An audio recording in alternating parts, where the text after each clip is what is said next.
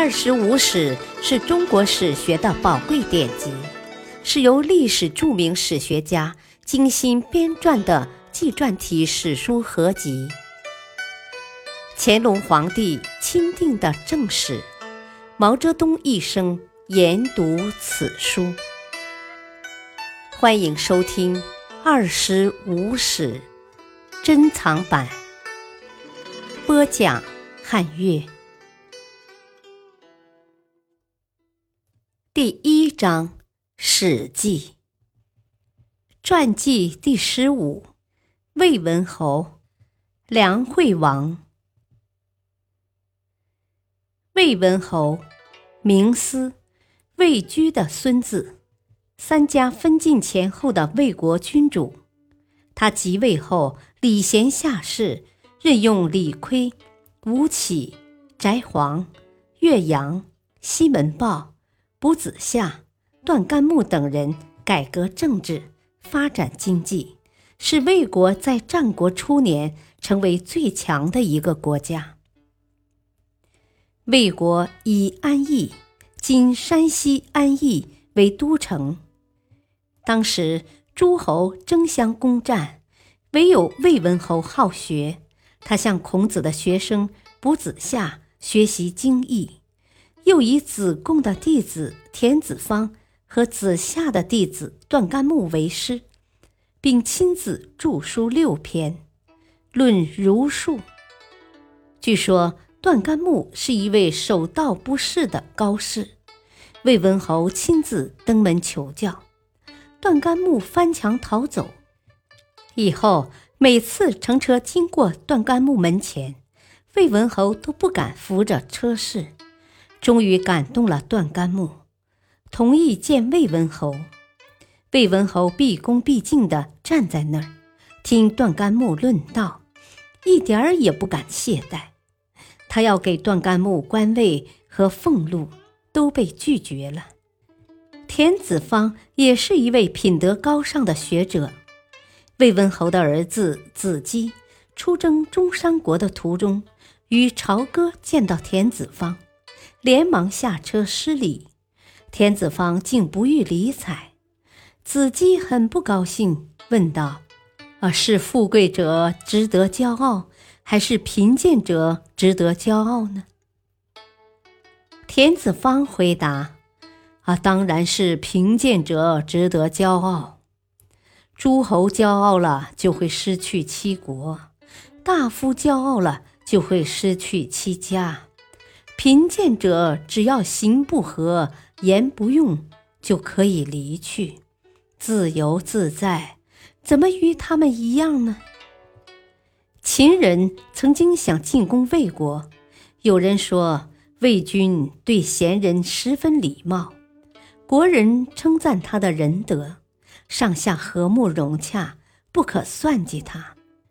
魏文侯由此誉满诸侯。四方贤士都来投奔，一时西河学术兴盛。翟璜推荐西门豹为邺令，今河北临漳。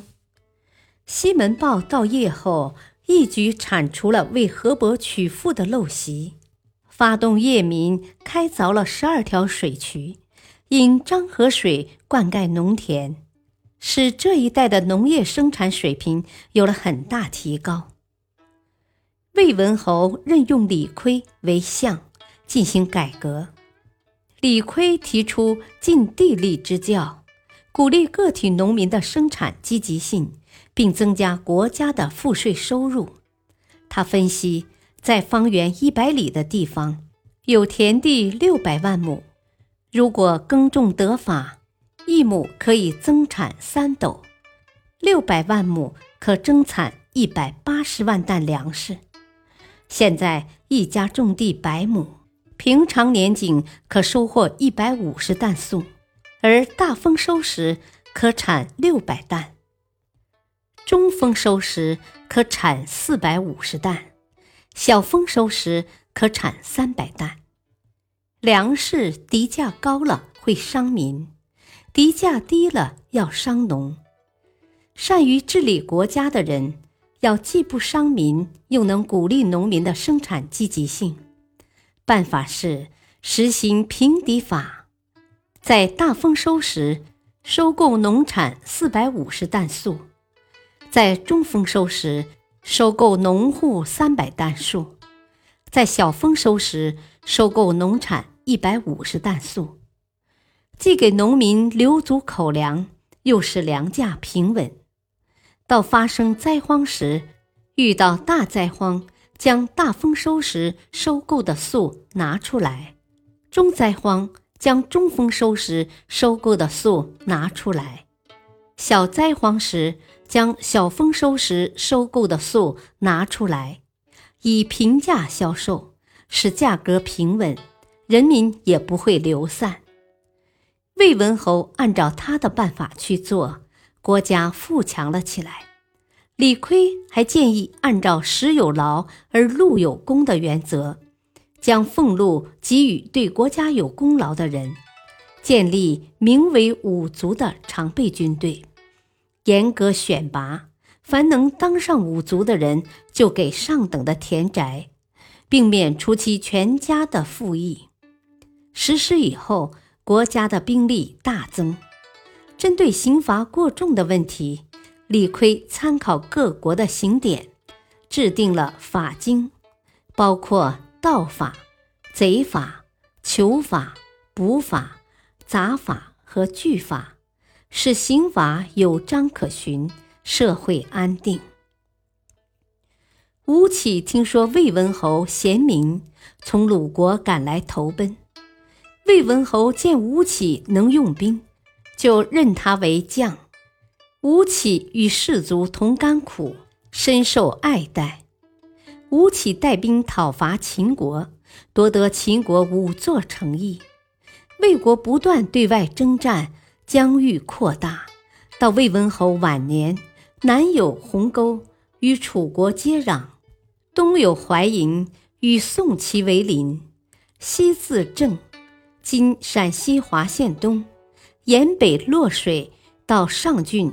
筑长城，与秦相接；北到卷（今河南新乡原阳一带），酸枣（今河南延津），与赵为邻。魏文侯在位五十年，也有的说在位三十八年逝世。妻子魏姬继位，为魏武侯。魏武侯在位二十六年。又说十六年逝世，生前未立太子，妻子嬴与公中缓争为太子，国内发生混乱。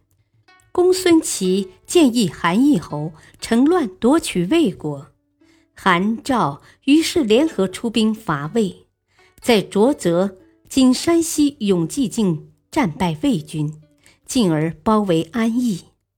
赵成侯说。我们应该杀死子婴，立宫中缓为君，割地退兵，对我们两国都有好处。韩义侯不赞成，说杀人割地是贪暴的行为，不如将魏一分为二，使他力量削弱，那么我们就再也不用担心魏国的威胁了。赵成侯不答应。韩义侯连夜撤兵，赵成侯也只好撤兵。子婴杀死宫中缓，即位，为魏侯。以后自称王，谥号惠成王，魏惠成王，简称魏惠王。因其将都城迁至大梁，故又称梁惠王。魏国与秦、赵。韩、楚等国为邻，国内皆平原沃野，无险可守，战事不断。惠王二年（公元前三百六十八年），魏在马陵（今山东阳谷境）打败韩国军队，在淮邑打败赵国军队。惠王三年（公元前三百六十七年），齐军夺取了魏的关邑。今河南清丰南。次年，魏赵联军在洛阳被秦军打败。惠王六年，秦军在石门打败魏军。次年，又败魏军于少梁。惠王八年，秦军与魏军又在少梁大战，魏军大败，魏将公孙痤被俘。为了摆脱秦的威逼，魏惠王于九年将国都从安邑迁到大梁，以向中原发展。就在这一年，秦孝公继位，公孙鞅因不为惠王所用，入秦，助孝公变法强秦。为了发展生产，魏在黄河与莆田间开运河，引黄河水入莆田。再筑沟渠引水灌溉农田，为图谋吞并以濮阳为都城的魏国，从而与赵发生冲突。